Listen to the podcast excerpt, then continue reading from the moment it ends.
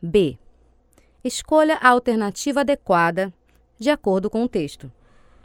No Brasil, as grandes chuvas de verão geralmente A. Acabam no final do mês de março. a cidade de Guacira ficou ilhada, isto é, C. A cidade ficou isolada por causa das águas e da ponte que desabou. porque o rio transbordou, C. As estradas que vão até Guacira ficaram congestionadas. Guacira, B. É uma cidade que fornece verduras e legumes para a região. Os engenheiros do estado desviaram o trânsito para as estradas vizinhas.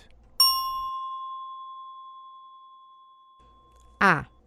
Porque vão construir uma nova ponte.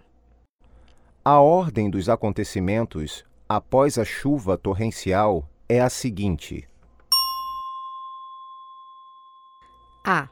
O rio transbordou, as ruas ficaram inundadas, a ponte desabou e casas desabaram.